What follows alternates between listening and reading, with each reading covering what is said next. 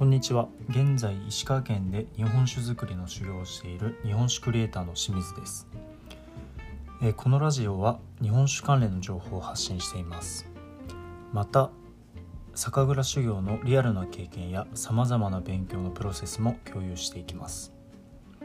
えー僕は半年前から、え音声配信をすると言っていたのですが自己紹介の投稿を1本しか出していなかったんですね。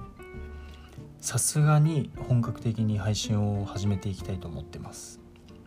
僕は冒頭の挨拶でも言ってる通り半年前から日本酒造りの修行のために石川県に来てます。修行での経験や思いみたいなのを、えーブログノートの方で更新していたんですけれども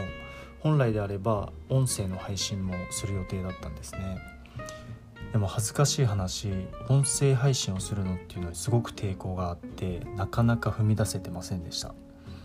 特に話がうまいわけでもないし何度か録音したものの自分の声を聞いてうわ嫌だなと思って消したりしてました。なのでまず練習がてらに今まで僕が書いてきたブログを読み上げるような形で、